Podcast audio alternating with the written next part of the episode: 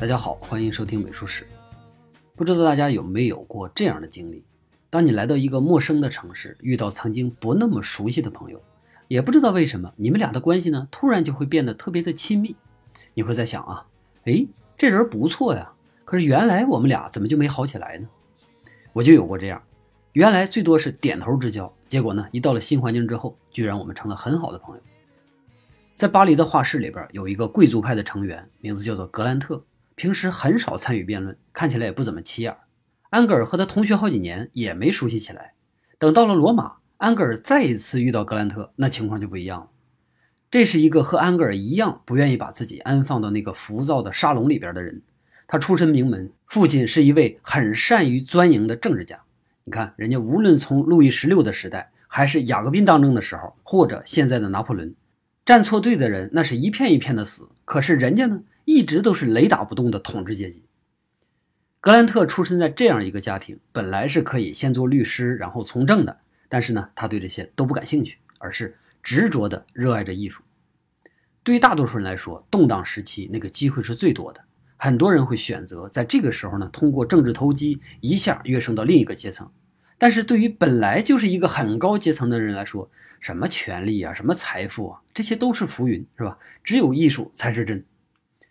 所以我们在看国外的那些电影或者电视剧的时候，我们会看到很多看起来有点迂腐又很优雅的贵族，他们的追求真的和那些大多数是不一样的。格兰特很早就进入了大卫的画室学习，画的呢，在别人看来也不算好，也不算坏，但是呢，他还有自己坚持的风格。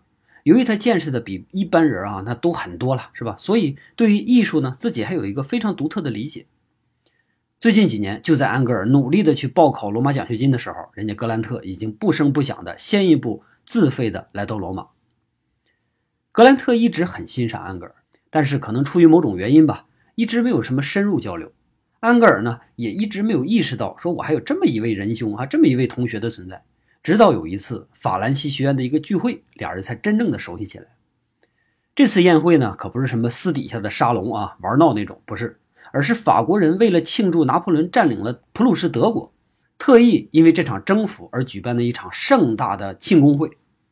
在罗马的那些法国官员们啊，基本上就悉数到场。格兰特也收到了邀请，当然这不是因为他是个画家啊，而是因为他的父亲是某部部长啊。宴会上，格兰特找到了安格尔，然后非常谦逊地表达了自己的敬意。格兰特长得人高马大，谈吐优雅；安格尔呢，实际上个子比较矮，所以呢。跟人家一比，那个气势上就略逊一筹。一开始，安格尔还觉得挺不舒服，因为格兰特的气场确实有点压人。但是随着谈话越来越深入，这个情况就变了。他发现格兰特对自己的作品非常熟悉，每一张作品都能聊出来，而且这个格兰特呢，对他的评价还非常高，几乎是视他为偶像。这下安格尔就放松了。这一放松，好多话就全出来了，包括什么对沙龙评论的不屑呀，对于那些浮夸艺术的批判呢。甚至对他的老师大卫啊，都是颇有微词。人们都说语多必失，但你得看那是什么情况。有的时候呢，这个话必须得说出来，那你才能找到共鸣。当格兰特听到了这些非常有态度的语言之后，就特别的激动，因为很明显志同道合了。他们的意见现在已经达成了一致：什么？古希腊、古罗马那些先贤们啊，已经找到了处理美的最好的方法，那就是尊重自然。但是呢，蛮荒时代人们把它遗忘了。幸好还有文艺复兴嘛，人们又开始回到正轨，然后美好又从心中升起。但是啊，又一次的蛮荒时代，那么娇柔造作、粗俗不堪。你看这两百年，艺术又一次被无情的给破坏掉了。作为我们现在的新时代的艺术家，我们是有责任重新梳理好那些古老的秩序的。我们有责任让艺术再一次回归真善美的这个本初。艺术本身就是最好的教育。艺术家呢，就有责任向人们展示最为纯洁的、最为高尚的美。只有每个人心里边都种下一颗美的种子，我们才会拥有一个更美好的世界。这哥俩在那激烈的讨论，好像周围一切都不存在了一样。他们讨论路过的佛罗伦萨，讨论普桑描绘过的那个亚平宁原野，还讨论什么拉斐尔完美的艺术和他高尚的情操，讨论什么海顿的四重奏啊等等吧。那接下来的几天里边。格兰特就住到了安格尔的画室里，两个人几乎就是无话不谈。几天之后，格兰特又邀请了一个新的朋友，这是一个和他们同龄的意大利小提琴演奏家，叫帕格尼尼。帕格尼尼看了安格尔的画，就非要缠着安格尔给自己画张肖像。安格尔听了他拉小提琴，又要缠着他一起演奏，因为安格尔自己吧也是一个业余的小提琴手。这一时间，小屋里边是充满了神圣感，这三个年轻人好像马上就可以改变世界了一样。就这样的日子，他总会发生。一般呢，都是由帕格尼尼的行程来决定的，因为他经常到处演出嘛，所以基本上属于居无定所。一旦他回到罗马，就一定会来找这哥俩一起聊艺术、聊理想，偶尔呢也一起去趟妓院或者赌场吧。在没有帕格尼尼的日子呢，格兰特就会带着安格尔去会见各种政要，什么警察局长啊，什么公爵啊，目的当然只有一个，就是推销安格尔的作品。这段时间，安格尔得到了很多定件，这些定件能够让他。过上和格兰特一样的宽松的富裕的生活，但是他和格兰特毕竟不一样，他是官派的学者，是有任务在身的。格兰特，我想玩就玩，想画就画，你不行，你每年还要画两幅画发回巴黎，然后作为公派留学生的这种成果，在沙龙里边去进行展示的。所以，他基本上还会抽出时间来去积极的进行创作，尤其是在一八零八年的时候，他一次性的拿出了三幅作品。而这三幅作品里边，其中两幅就是我们今天还能经常聊到的他的代表作。一幅画的名字叫做《朱比特和西蒂斯》。在希腊神话里边啊，这俩人呢就是宙斯和忒提斯。忒提斯是海洋女神，宙斯呢曾经爱慕过她。正常情况下，宙斯爱慕的女性吧，甭管你是女人呢、女神呢，还是女什么，是吧？基本上都逃不了他的辣手。但是这个忒提斯他就逃过了。因为预言说，这个忒提斯将来生的孩子一定会强过自己的父亲。宙斯这么一听，哇，这不行啊！为什么这不行？因为我就是因为比我自己父亲强，所以才抢过来这把龙椅，对不对？所以我一定不能重蹈自己的覆辙。那这样呢，来个最保险的安排吧，就把这忒提斯给嫁给个凡人。凡人生了孩子再强，他也威胁不到我呀。于是啊，这个忒提斯就成功了，避免了老板的潜规则。这幅画画的是忒提斯在祈求宙斯，因为他生的那个孩子阿克琉斯在战场上啊被领导给驱逐了，非常没面子。忒提斯呢就去祈求宙斯说：“你让特洛伊多打几次胜仗吧，这样呢希腊人就支持不住了。他支持不住就得请我儿子出山，这样我儿子不就有荣誉了吗？”在祈求的这个过程中呢，忒提斯肯定是怕这个宙斯不肯，据说还使用了色诱术啊。你不是曾经垂涎于我吗？现在你有机会了。当然这都是故事啊。甭管过程是什么样的，反正最后宙斯是答应他了，于是就有了我们上一期聊到的那个阿克琉斯会见阿伽门农的使者那一幕。这张画对比起之前的那张，我们能感觉到啊，来意大利这两年，经过了拉斐尔、米开朗基罗、提香等等这些大师的这种真迹的熏陶，安格尔的技巧已经达到了一个很高很高的程度。我来说一下我自己的感受吧。这张画有两个地方让我非常非常的佩服，一个呢是宙斯的形象。我觉得这个形象做的太好了，这简直就是一个无穷力量的代表，一个标准。即使他身上没有那么多块肌肉的暗示，你看啊，我们仍然可以感受到他的强大和他的威严。你看他手拄云头，他那个无情的目光，还有那一头不加修饰的发型。如果真有众神之王的话，是不是就应该长成他这样？另外一个就是推提斯的形状。安格尔又一次回到了他最开始对于人体的理解。大家还记得他第一张画吗？为了达到妩媚这个目的，他几乎是完全放弃了现实。就像他自己说的：“我虔诚的去表现自然，但是自然并不会主动的去展现它完美的一面。艺术家呢，应该去用心的去观察自然，聆听它的教诲，然后发现那些美好的片段，再去用完美的技巧去描绘它。这就像我们伟大的导师拉斐尔一样。”做自然的虔诚信徒，但是不做他的愚昧奴隶。艺术家去夸张自然，正是因为他心里边怀有对自然无比的崇敬，生怕自己的所作所为没有办法去回报自然对他的恩赐。以上这些就是安格尔二十几岁开始形成的信条，这些信条呢一直伴随他的一生。用艺术去描绘完美，一丝不苟；用完美去教化世人，不遗余力。可能我们今天会觉得有一些迂腐。如果艺术仅仅是为了表现美，那岂不是太狭隘了？你看弗洛伊德画的那些大胖人体啊，怎么看都算不上美吧？但是它一样散发着那种强悍的力量，一点都不留情的力量。这样不美的艺术，我们也是需要的呀。艺术和美之间早就没有什么必然的联系了。可是即使在一八一零年啊，大多数的法国人也会认为安格尔的这个美学严重的。保守落后了，我们现在啊，仔细想一想，安格尔真的有什么不对吗？你看，我们需要弗洛伊德，我们需要贾科梅蒂，同样，我们也需要安格尔。这个世界本来就应该是丰富多彩的，对吧？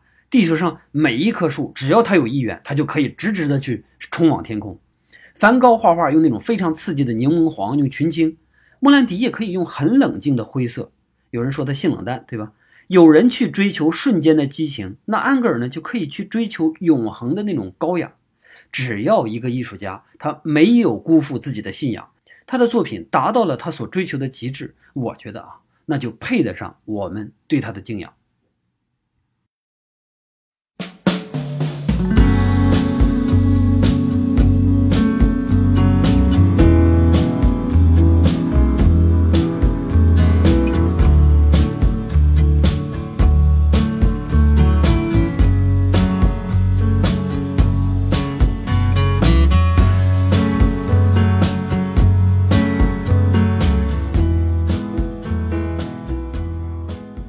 安格尔一八零八年的另一幅代表作是下面我们要看到的这幅瓦平松的玉女，或者叫大玉女。瓦平松据说是第一个收藏这张画的那个人的名字啊。为了和其他的玉女画所区分，那么最后就叫成瓦平松的玉女了。对于安格尔来说，女人体这是他终极一生所探讨的一个命题。他在古希腊艺术里边发现了这个大自然最好的造物。那在拉斐尔和提香那儿呢，发现该如何去从女人体上塑造出那种永恒的美感，但是他又没有停滞在模仿古代的经典，而是非常大胆地进行了尝试。你比如说，由于女人那个精致的五官以及乳房、腰腹那些非常美丽的起伏啊，这就让很多画家很少去避开他们这个正面去描绘她的背部，因为后背看起来太乏味了嘛，或者说太缺乏情欲了。但是安格尔就决心挑战这个难题，他想完全抛弃掉情欲的影响，去描绘这个美好的物体，看看仅仅是通过线条、通过色彩去表达那份永恒的宁静可不可以？那在这张画上，我们仍然可以看得出大量的错位、大量的解剖错误，但是并不能妨碍它展现出极致的那种柔美。我们看到左侧、右侧两根精致的线条，加上一副柔软的身体。像大理石雕塑一样的凝重，像玉一样的温润，谁都不会去猜测这个女人是谁呀，是吧？因为她根本就不是某人，她就是女人本身。这几幅画，刚才我聊的玉女这一幅，宙斯那一幅，还有一幅呢是斯芬克斯，这三幅啊，在他的一个小圈子里边是大受欢迎。帕格尼尼说，如果维纳斯不是从娘胎里边出生的，那塑造她的神就应该是一个安格尔。你看这种评论啊，简直就是最高的奖赏。从这之后，安格尔就进入他人生的第一个辉煌期。肖像画那是不用说的，因为有太多人求他画肖像了。那壁画创作也是从这个时期开始的。但这个时候的壁画呢，已经不是湿壁画了，而画的布上的油画直接镶到墙上。罗马的法兰西学院有一个非常重要的使命，那就是为法国在罗马的那些教堂去创作和修缮壁画。安格尔呢，这个时候已经是学院里边的翘楚了，所以这种任务肯定是少不了他的。从1808年到1816年这个期间，他大概画了几十幅肖像和好几幅大的壁画，还有数不清的临摹和素描。安格尔以一个成功者的身份娶了老婆，生了孩子，在罗马基本上属于过上梦幻般的生活了。然而，在1816年，突然他的生活就开始变了。如果说他为什么变的啊，这事儿呢，还得怪拿破仑。其实，在一四年的时候，拿破仑就已经败过一次了，但是他很快就杀回来了嘛，而且非常快的就恢复了元气。但是，一五年的滑铁卢，拿破仑又一次失败了。这一次失败和上一次失败是不一样的。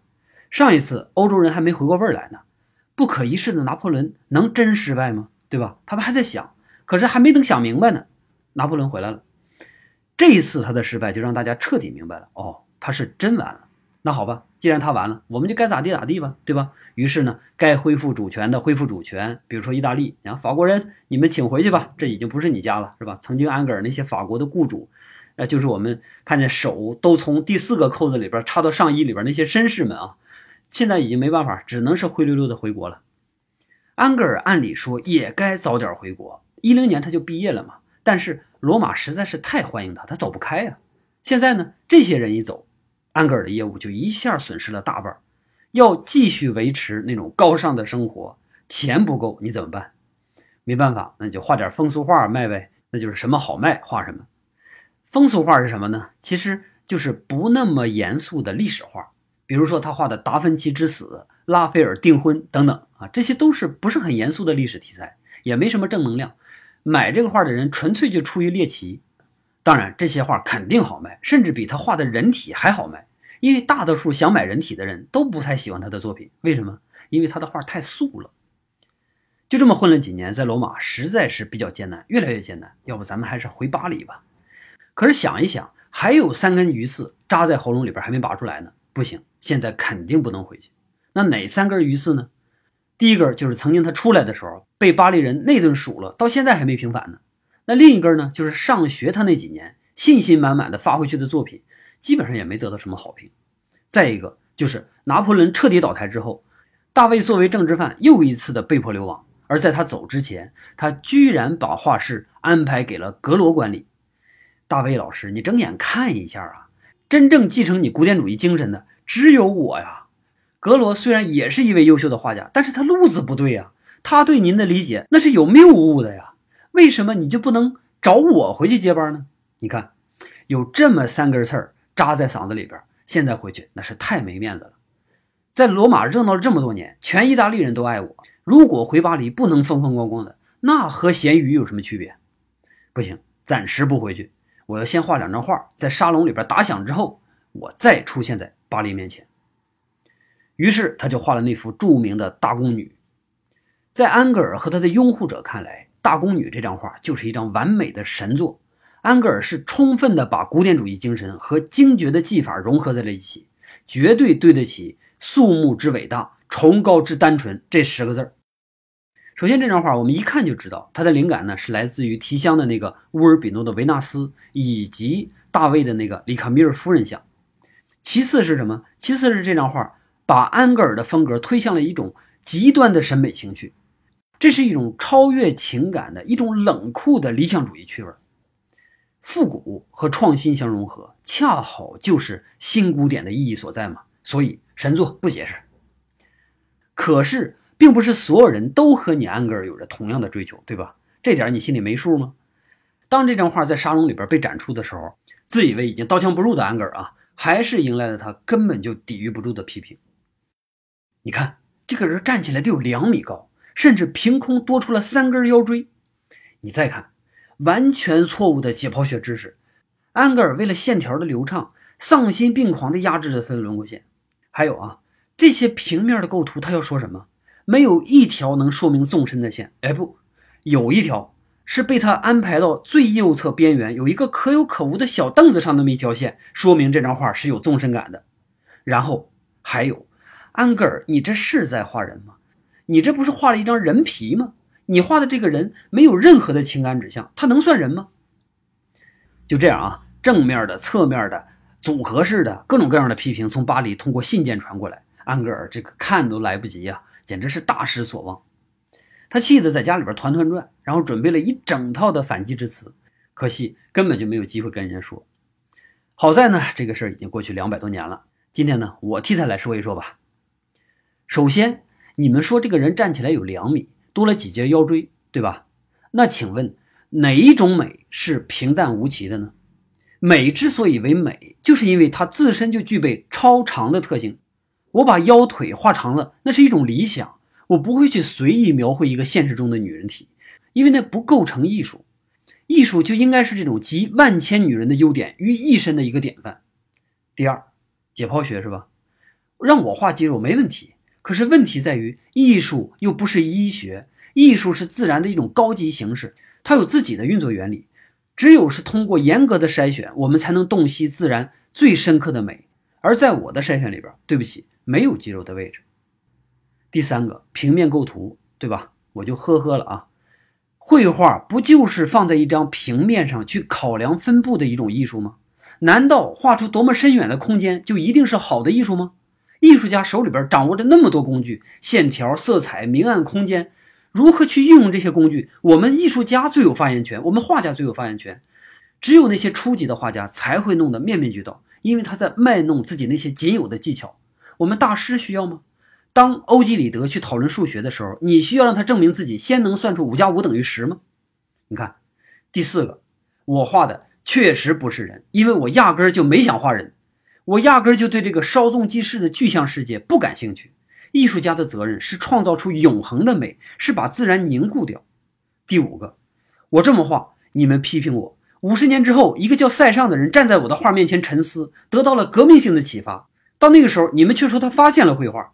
一百年之后，有一个叫毕加索的人临摹我的作品，同样的内容，你们又称赞他自由。你们这些鼠目寸光的人，我他妈还真就拿你们没辙。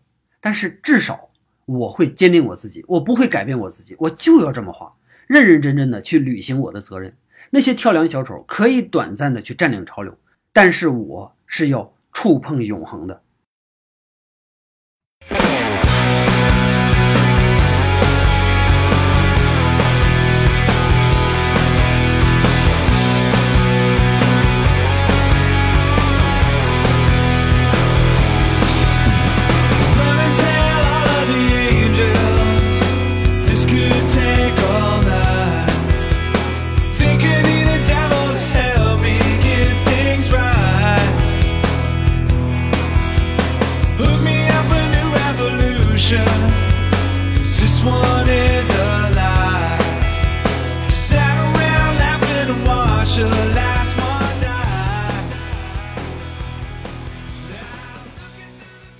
一八二四年，安格尔已经在佛罗伦萨待了三年多的时间。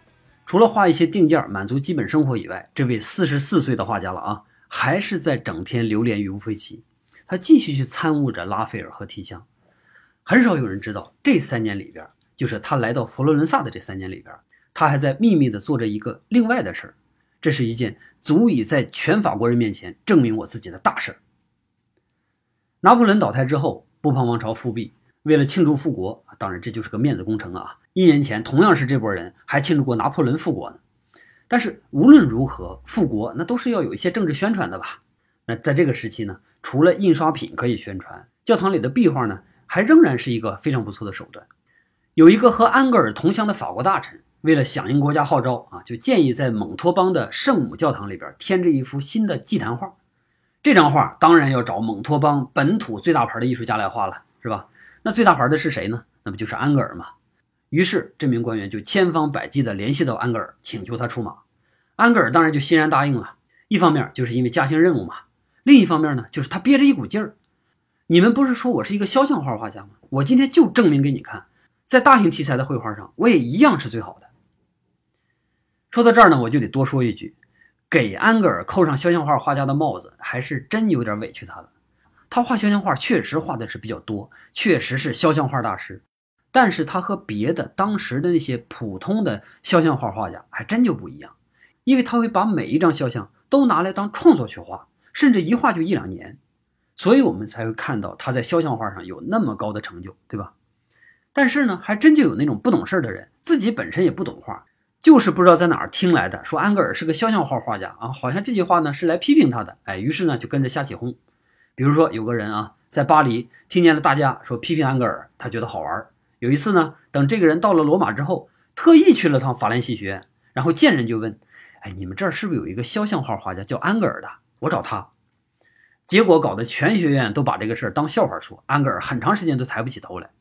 其实这个人不是什么批评家，他也不懂画，也不是说他瞧不起安格尔，因为他后来真就看到安格尔的肖像画了，看到之后都吓傻了。非要求着让大师给他画一张，然后安格尔的鼻子都快气歪了，你还给你画，你给我滚，赶紧滚！这个事儿虽然是个笑话啊，但是实际上也说明一些现实问题。大家仔细考虑考虑，我们身边还真就发生了类似这样的事儿。好了，咱们说回正题啊。自从安格尔接了刚才我说的那张祭坛画之后，他就几乎过起了隐居的生活，除了没事到乌菲齐去参观，其他时间全部都在家苦心钻研。有的时候他觉得有疑问了，需要去解决的时候，还要特意跑一趟罗马去看看拉斐尔的原作。你看那个时候跑一趟罗马，成本是相当高的，无论是金钱成本还是时间成本。反正安格尔就是下定决心，这次一定要一鸣惊人了。到了二四年的时候，沙龙那边已经报名了，安格尔的画还没画完呢。他觉得总是有一些小细节还不够完美，现在他还在抓紧最后的时间进行调整。当这幅画最终被运到巴黎的时候，沙龙的开幕式已经过去好几天了。按理说啊，这个时候你就不能再参加这个展览了，开幕式都开完了，对吧？但是呢，组委会的那些成员们看了安格尔的画之后，相互使了个眼色，马上就决定立刻给他腾出一个前厅的好位置，因为这一定是当届沙龙里边最好的作品之一。宏伟的卢浮宫，人来人往的沙龙画展。当安格尔踏进有自己画的那个展厅，他才意识到，这是二十年来他第一次看见自己的画被摆放在这座殿堂里边。以往种种的那些不快，在此刻变成了一种非常奇怪的感觉。他在那等待着那个终极的认可，但是他也不知道这个终极认可到底要来自于谁，或者来自于什么。你好，请问你是安格尔先生吗？正在安格尔还在出神的时候，有一个高个子的年轻人走过来问他。安格尔下意识地向后退了半步，然后抬头打量了一下这个穿着非常体面的一个很帅气的年轻人，看着他蓬松的头发。留着一撇小胡子，满脸的自信，在前辈面前，这个年轻人一点局促感都没有。我叫欧仁·德拉克洛瓦，我是盖兰的学生。我曾经和吉里科一起在他的画室学习过，他经常向我们讲起你。哦，你是盖兰师兄的学生，我很久没有见到师兄了。你见到他一定要替我向他问好。啊，我已经不在他那儿了，不过我要是见到他，一定会向他转达的。我看了您的作品《路易十三的宣誓》。我看到之后非常震惊。我觉得在大卫之后，所有的艺术家都走出了自己的道路，但是毫无疑问，您一定是这些人里边最成功的。您给我们打开了一道门，让我们可以勇敢的去走向未来了。安格尔没有想到这个年轻人居然会说出这么果敢的话，因为他没有恭维大卫。大卫是一个还在异乡漂泊的先驱，要想恭维的话，应该先恭维他才对。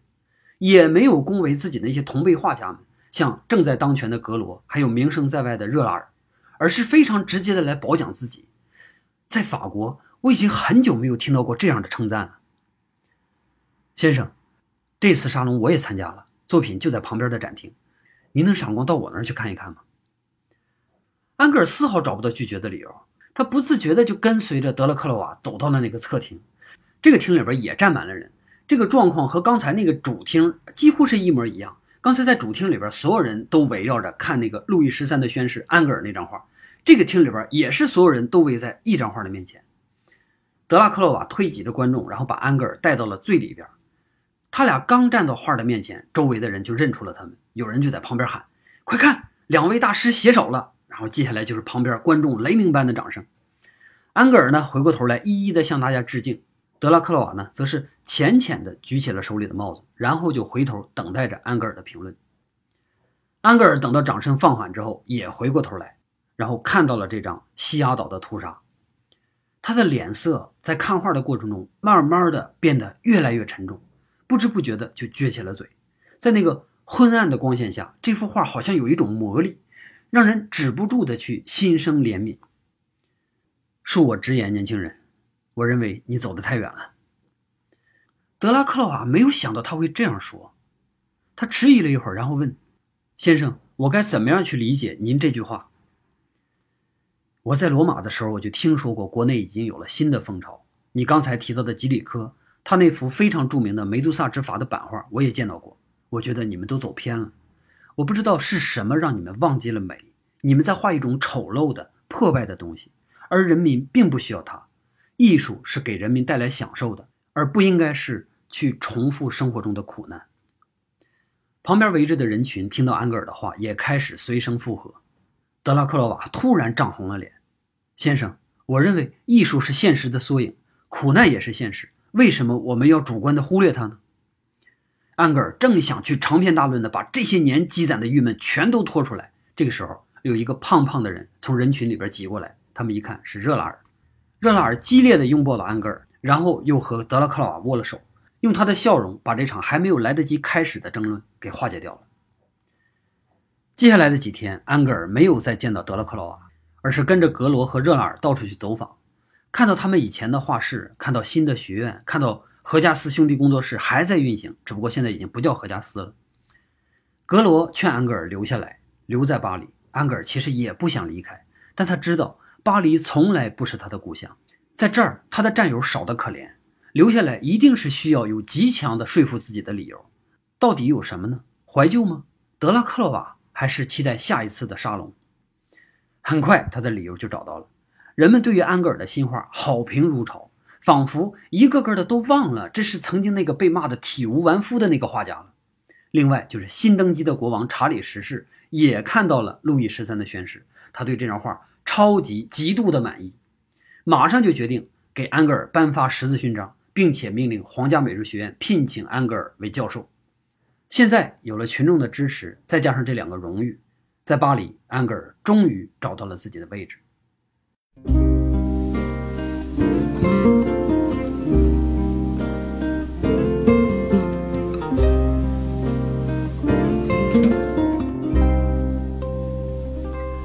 What if it rain？we didn't care. 在巴洛克艺术进入末期的时候，法国学院派曾经就一个问题展开过很激烈的讨论。这个问题呢，就是关于艺术走向的问题。其中的一方呢，认为绘画应该去追随普桑，强调严谨的造型和素描关系；另一派呢，主张去追随鲁本斯，注重绚丽的色彩和流畅性。最终呢，哪一派都没有取得胜利。洛可可艺术在后边横空出世，完美解决了这条路到底该往哪儿走的这个难题。可是，在宫廷以外，仍然有不少画家坚持着自己的理解，比如说夏尔丹。如今，这两派之争又回来了。苦尽甘来的安格尔和超新星德拉克罗瓦，在他们之间即将发生一场旷日持久的争论。可是，最终也没有胜利者。艺术不知不觉地走向了他们俩谁都没有预料到的另一个方向。我们有的时候会说安格尔陈旧保守，可是。在面对印象派的时候，德拉克洛瓦也是同样的保守啊。在面对野兽派的时候，塞尚也是保守的。从来没有过画家，他既是革命者，同时又能革自己的命。我们说，还是那句话，艺术没有唯一真理。我们的幸福就是什么？在每一条路的尽头，都应该有一位大师在努力的探索，为我们呈现出最极致的作品。好了，这一期就到这儿，晚了几天。其实呢，因为这一篇太难写了。怎么写都觉得不够好，最终呢也没能让自己满意，真的是总有这样的时候。希望这一期不会让大家失望吧。好，那咱们下期见。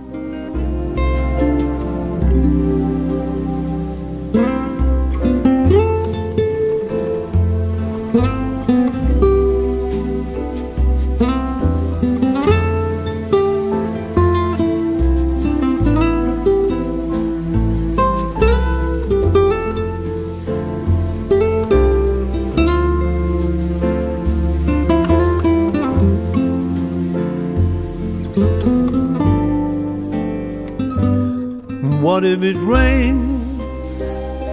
We didn't care. She said that someday soon the sun was gonna shine. And she was right. This love of mine, my Valentine.